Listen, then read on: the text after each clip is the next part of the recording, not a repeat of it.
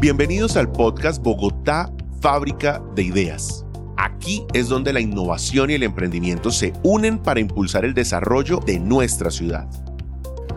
Esta iniciativa de la Secretaría Distrital de Desarrollo Económico en alianza con Blue Radio explorará en cada episodio de esta primera temporada los ecosistemas de innovación y emprendimiento en Bogotá.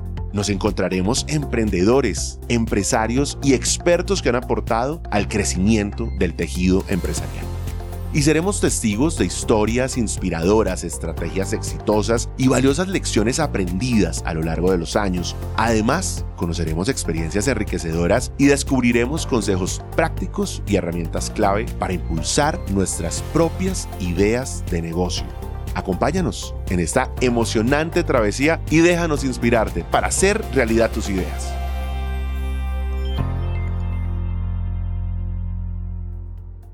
Para lograr la tan anhelada financiación de una empresa se necesitan factores más allá del dinero. ¿Por qué no es suficiente con tener una idea revolucionaria para lograr financiación? Y sobre todo, ¿cuáles son los retos para hacer crecer a las compañías en el orden administrativo e incluso de gestión del talento que pudieran no ser contempladas? La invitada de hoy a este podcast es Daniela Torres, la Country Manager de Capital Daniela, qué gusto que nos acompañes en este podcast. Juan Manuel, el gusto es absolutamente mío. Qué rica invitación. Usted tiene fama de ser una buena conversadora. ¿Ah, sí? Absolutamente. y, aquí lo vamos a evidenciar, seguro. Eh, Daniela, ¿por qué no comenzamos hablando eh, sobre el ecosistema de emprendimiento? ¿Cómo siente usted el ecosistema de emprendimiento en Bogotá? ¿Cómo ve a los emprendedores? El ambiente de inversión para que estos emprendedores puedan tocar las puertas y conseguir recursos de los fondos? Bueno, el ecosistema de emprendimiento en Bogotá es absolutamente extraordinario. Eh, de hecho, yo creo que la característica que más lo, lo, hace especial es que es un ecosistema que realmente se apoya el uno al otro y realmente están ahí completamente para ayudarse a salir adelante y pues uniéndolo obviamente pues a la pregunta de cómo veo el ambiente de inversión, lo veo espectacular. Lo que hay es gente esperando a oír grandes ideas sustentadas con grandes planes eh, y estrategias de negocio para poder eh, ayudar. Yo quiero detenerme en el sustentadas, subrayado y en mayúscula, porque yo creo que aquí empezamos a dar algunos tips o algunas recomendaciones para los emprendedores. ¿Qué, sucede? ¿Que han cambiado un poco los tiempos? ¿Que han cambiado un poco las condiciones o las exigencias de los fondos de inversión de cara a los emprendedores? Sin lugar a dudas. Eh, antes, digamos que con un muy buen pitch y una muy buena presentación tenías para descrestar, eh, digamos, a un grupo de inversionistas. Pero hoy en día, debido precisamente pues, a los cambios que, que hemos tenido, a las dificultades, a el ambiente económico, político, global, como le quieras llamar, pues realmente sí, hoy en día toca llegar no solamente con una idea bonita y con una presentación, unos números bien echados, sino realmente que tengan un sustento realmente que haya una investigación detrás, que haya un producto probado, eh, digamos, hacia el mercado, y eso es lo que va a hacer que realmente esa empresa sea la que se lleve eh, eh, la inversión que está disponible. Inversión hay, lo que pasa es que hay para quienes realmente tengan idea de cómo la van a utilizar. Sí, eso es un poco el tema de que pasamos la era del PowerPoint. Le llamaban a esto a quien logre verdaderamente sustentar. Y, me parece que ese reto es valioso para que los emprendedores se pongan a prueba. Barreras. Hablemos un poco de las barreras que usted siente eh, pueden generar esa dificultad eh, en el momento del financiamiento. Usted me dice, hay que sustentar las ideas, pero hagamos una relación de esos elementos que usted dice, mire, definitivamente las barreras a superar son estas.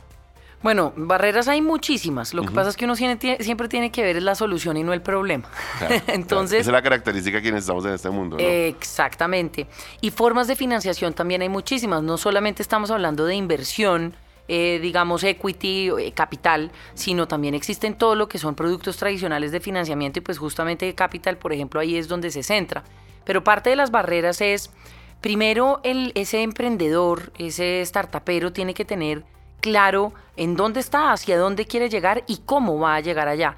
Y hay tres preguntas que tiene que contestarle a quien sea que, tenga enfrente para, digamos, que le suelte plata, que le suelte plática de cualquier eh, eh, índole. La primera es ¿para qué la necesita? La segunda es ¿por qué la necesita? Y la tercera es ¿cómo va a poderla pagar? Y ahí en el intermedio, en la respuesta de esas preguntas, realmente se van a ir choleando las barreras que se ponen de presente cuando un empresario está buscando eh, fondeo, capital, productos financieros. Ustedes, como empresa mexicana, nacen, me imagino yo, resolviendo un problema ya, que es el problema del ecosistema emprendedor en cualquier lugar de Latinoamérica, que es el acceso a productos financieros, de alguna manera la bancarización, pero vista desde desde las fintech y aterrizan aquí en Bogotá. Y esto en medio de un plan de expansión que entiendo contempla otros países de América Latina. ¿Qué encontraron aquí en Colombia, aquí en Bogotá, eh, como una oportunidad para aterrizar? Pues como bien lo dices, el proyecto no es local. O sea, México fue el inicio, pero sin lugar a dudas no es, es lejos de ser el final, mejor dicho. ¿Por qué Colombia en esa búsqueda? Digamos que uno podría decir, muy naturalmente las empresas dicen, me voy para Brasil, porque wow, allá el mercado es gigantesco, pero así como es de grande, también es de complejo, ¿no? Claro, en lo tributario, por ejemplo. En absolutamente todo, porque además el brasilero es muy proteccionista y es muy como, el brasilero compra brasilero, por decirlo de cierta manera, un poquito como los paisas compran paisa, por ejemplo. Pero es, cierto, y, y, hablan portugués y tienes que aprender a hablar portugués, ¿no? Es complejo. Entonces, dentro de ese proceso de búsqueda, ellos dijeron, bueno, ¿dónde tenemos una grandísima oportunidad de llegar y tener un, un espacio importante en el mercado? Que sea, por supuesto, también valga la redundancia, un mercado lo suficientemente atractivo en términos de tamaño. Y empezaron a hacer esa búsqueda, hicieron un recorrido y llegaron a Colombia y se llevaron una muy grata sorpresa en varios sentidos. El primero es que legalmente, digamos que había o hay un ambiente propicio para que empresas fintech puedan llegar y ofrecer a partir de ciertos modelos jurídicos tanto el débito como los productos crédito. Y eso fue fundamental. ¿no? O sea, la estructura facilita desde lo legal poder ofrecer estos productos. Exacto, que tú pudieras y no tuvieras que llegar directamente a hacer un proceso de dos años de inversión legal para poder eh, ofrecer un producto, sino que casi que llegas y tienes la capacidad de hacerlo, por un lado pero por el otro, sobre todo lo más importante, eh, un apetito inmenso del mercado en términos generales hacia este tipo de productos, eh, donde ya hay mucha confianza en lo que es el producto financiero online, digámoslo así, o digital, ¿sí?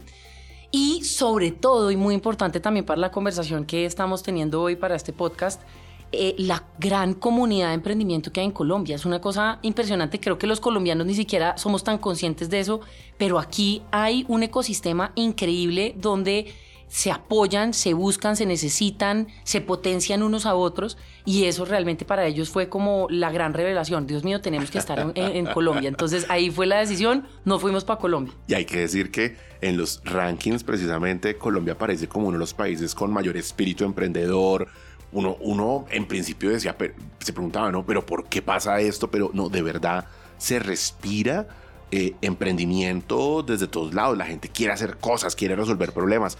Bogotá particularmente lo está haciendo muy bien, ¿no? Entonces se habla de un distrito de ciencia y tecnología, por el otro lado un montón de aceleradoras de emprendimiento, de hojas de ruta para los emprendedores. ¿Cómo ha sido esa relación con los emprendedores? Ustedes llegan, aterrizan, conscientes de que hay un ecosistema emprendedor grande y cómo ha sido esa relación con el ecosistema, con emprendedores, con inversionistas, con aceleradoras. Y es que eso es lo lindo precisamente, y es que tú llegas Tú buscas al emprendedor y casi que con una persona con la que hablaste tienes acceso a todo el resto del ecosistema porque está tan conectado y tan ávido todo el mundo de que haya soluciones independientemente de que sea la adecuada para una empresa determinada en cierto momento, pero si hablas con ellos, ellos quieren ayudar a sus pares, digámoslo así, a sus otras a las otras startups. A las que van atrás, por ejemplo. A las que van atrás, a las que están a los lados, incluso a los que son competencia, porque no hay nada más sano para un mercado que la competencia, ¿no? Entonces, en ese orden de ideas, eh, nosotros llegamos y tuvimos pues contacto con distintos actores del sistema, por supuesto con mucho eh, emprendedor, digámoslo así, con muchas startups, pero a su vez también con aceleradoras, con, eh, digamos, capital de semilla, empresas de capital semilla, que son súper importantes también en una etapa temprana de una idea, digámoslo así, y también con gremios, con entidades, eh, eh, digamos, gubernamentales y realmente empezamos a consolidar, digamos, y a armar unas fichas en donde todo el que hablaba con nosotros tenía muchísimo interés de que nosotros formáramos parte de ese ecosistema. Quiero terminar un poco de entender lo que fue ese aterrizaje en el ecosistema de emprendimiento bogotano, porque siente uno que están pasando muchas cosas y de golpe lo que faltaba era como articular y tratar de poner todo en un, mismo sitio para que fuera mucho más fácil eh, poder resolver necesidades que tienen los emprendedores. Y para allá voy. Cuando ustedes entran eh, y se ubican aquí en Bogotá, eh, me imagino que en medio de esa interacción con los emprendedores para decirles, oiga, aquí hay crédito, aquí hay cuentas débito, no sé si es correcto llamarlo así, ¿qué barreras sienten ustedes que tenían los emprendedores y que ustedes lograron resolver para acceder a servicios financieros? Generalmente en el mercado, cuando tú hablas de una fintech, piensas en un producto o de crédito o de débito o una paytech, digamos, que es una pasarela de pagos en cualquier, en cualquier eh, instancia, una empresa que presta servicios financieros a través de la tecnología, pero que generalmente suele enfocarse en un producto determinado. Como venga, pague, adiós. Exactamente. O venga, le presto y su relación conmigo es un crédito. Hasta pero cuando me termine de pagarse.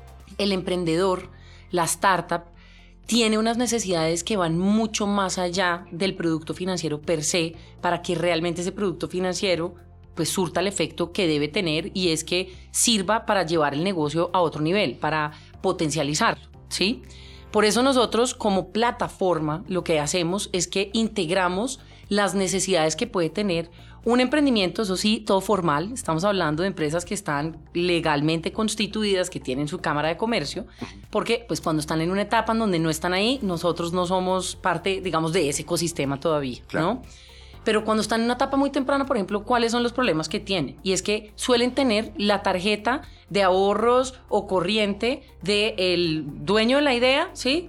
Y con eso se mezcla absolutamente todo. Entonces ahí reciben los pagos que son de su emprendimiento, pero ahí también entonces manejan sus finanzas personales y realmente no es posible empezar un negocio con la necesidad que requiere y la proyección que tienes que darle si tú no haces una separación tajante desde el principio de lo que es tu empresa y de lo que es tu vida afuera de la empresa. Que cuesta mucho trabajo para los emprendedores al comienzo, ¿no?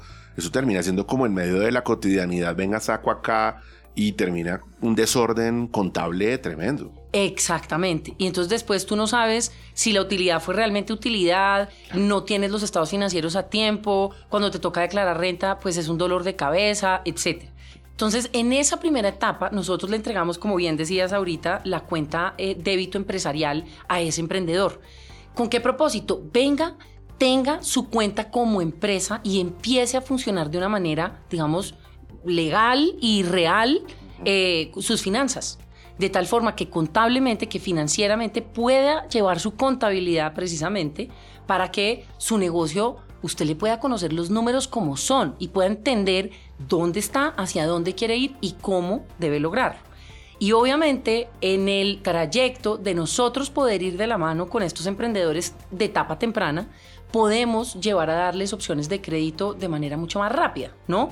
Porque si conocemos cuáles son sus finanzas, conocemos cuáles son sus flujos, podemos entender de mayor medida su negocio y podemos darles opciones de crédito. Claro, que termina siendo un traje a la medida. O sea que de alguna manera lo que hace es poner como un tablero de control para que el emprendedor sepa cuáles son sus ingresos, sus egresos a través de ese producto débito y en el momento en el que ya esté listo poder acceder a crédito.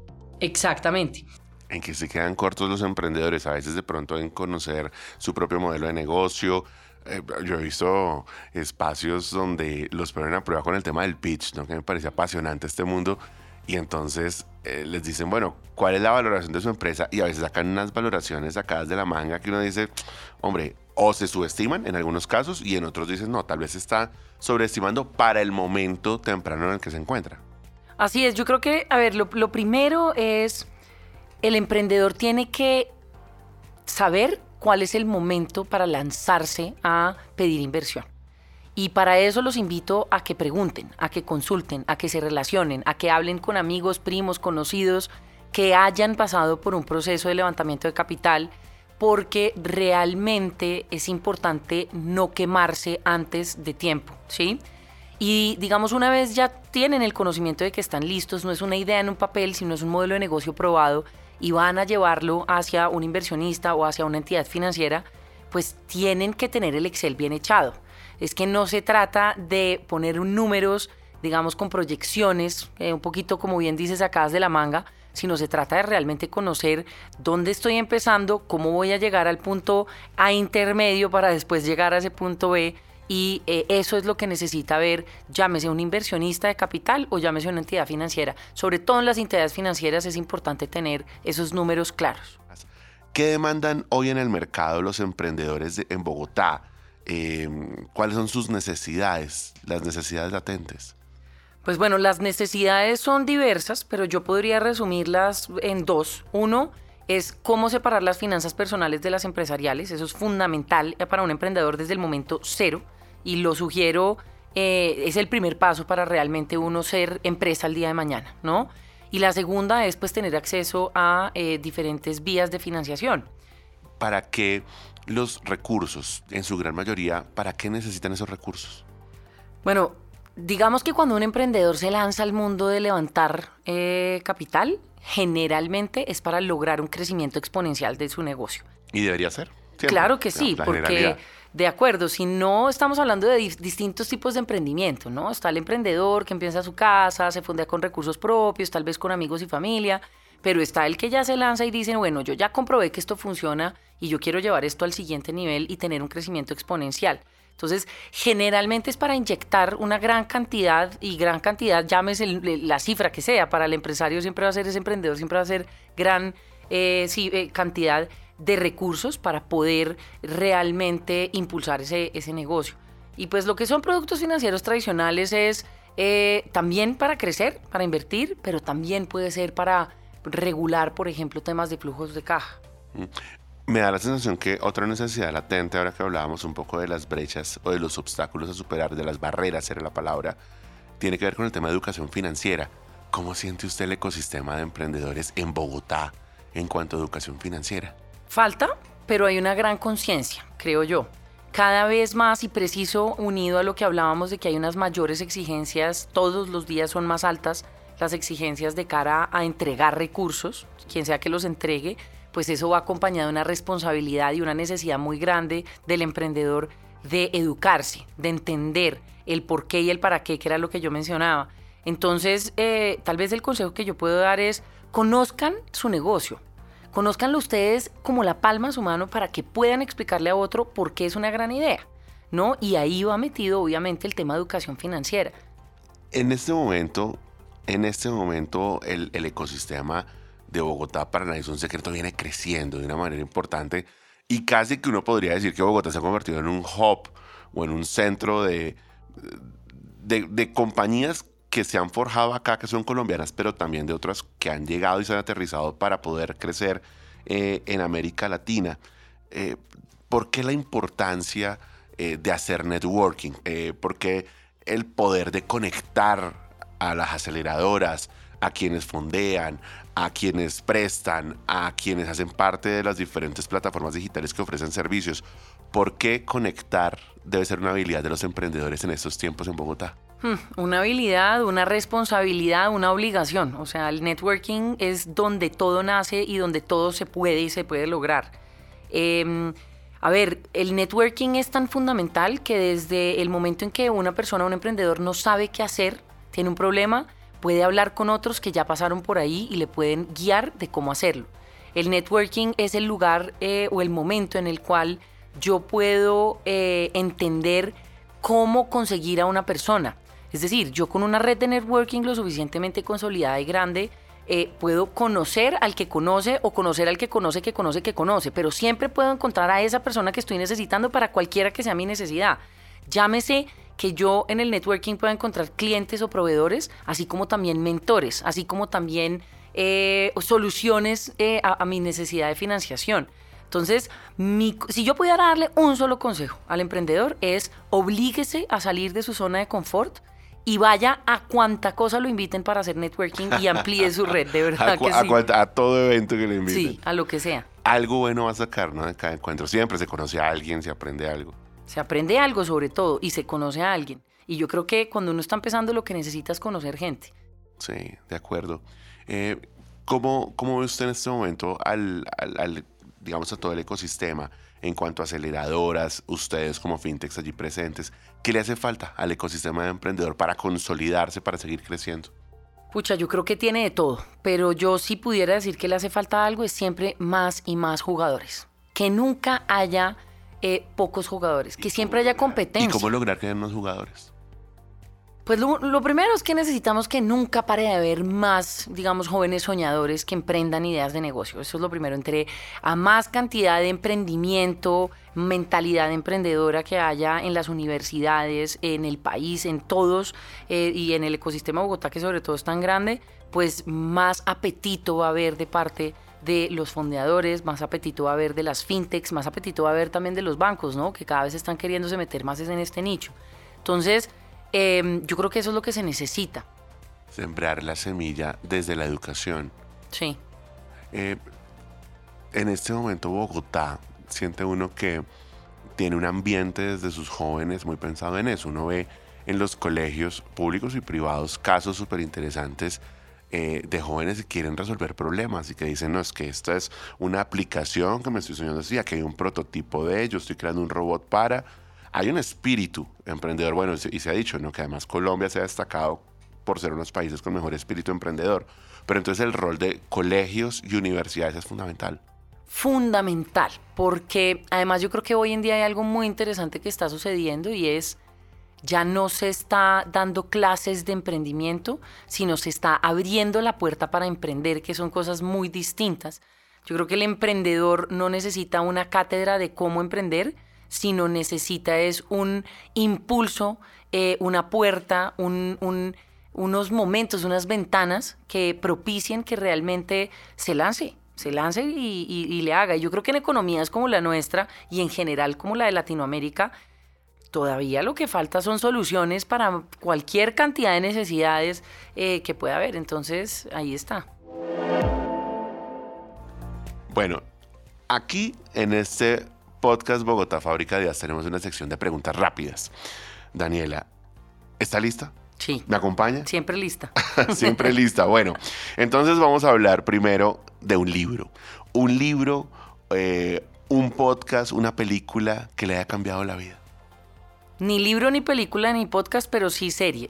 Ah, no, maravilloso, pero aplica, perfecto, mejor todavía, porque la podemos maratonear. Y muy, muy alineada con lo que estamos hablando está We Crashed, es la serie que relata lo que sucedió con WeWork en el mundo. Ah, y es un grandísimo aprendizaje para los emprendedores. Por favor, véanselo. ¿Qué le quedó de ahí? Bueno, que no solamente se necesita ser loco para emprender, sino también ajuiciarse en el proceso. eh, un tip, un tip o un consejo para un emprendedor en Bogotá. Networking, ya lo, decía ahorita. Networking, el siempre. Poder, el poder de conectar. ¿Por qué apostarle a emprender? Porque el emprendedor es la base de todo, porque las oportunidades están ahí y lo que estamos esperando es que lleguen soñadores, inteligentes, formados para que realmente las, las eh, tomen y solucionen problemas que tiene nuestra economía, nuestra sociedad un consejo, así como cuando uno escribe un trino de 140 caracteres, un consejo para que sigamos creciendo este ecosistema de emprendedores y de innovadores en Bogotá. Bueno, del lado de los inversionistas, en que jamás pierdan el apetito, que tengan los ojos abiertos porque lo que tenemos son grandes emprendedores con grandes ideas de negocio. Y del lado de los emprendedores es lo que decía, entérense, prepárense, sepan cuál es el momento y llegado ese momento, échense al agua, sin miedo. Y una pregunta de cierre. ¿Qué hacemos para que, y usted lo ampliaba ahora, pero este es un trino de 140 caracteres, tengamos más startups en Bogotá, para que se dispare, para que siga creciendo el número de startups en Bogotá? De arriba para abajo, apoyo, digamos, del, gobierno, fundamental, ¿sí? Dos, eh, que haya recursos eh, y uso de la tecnología. Y tres, vuelvo y lo repito, que no haya miedo del emprendedor, que se echen al agua lanzarse al agua. Ese es un poco el concepto del producto mínimo viable, ¿no? Comience que por el camino lo va engallando. Exactamente, esto no es eh, primero probemos y después lancemos, es hagámosle y después vamos como corregimos. Así es como empezaron muchas de las grandes aplicaciones. Así es. Y, fueron testeando con el consumidor. Spotify, por ejemplo. Sí, o Rappi, Sí. Daniela Torres, Country Manager de Capital, gracias por acompañarme en este podcast Bogotá Fábrica de Ideas. Gracias a ustedes nuevamente y un placer haber estado acá contigo. Como siempre, gracias a ustedes por conectarse con nosotros. Bogotá Fábrica de Ideas es una iniciativa de la Secretaría Distrital de Desarrollo Económico en alianza con Blue Radio. Si te gustó este podcast, compártelo con todos aquellos que quieran escuchar historias inspiradoras. Y no te pierdas nuestro próximo episodio.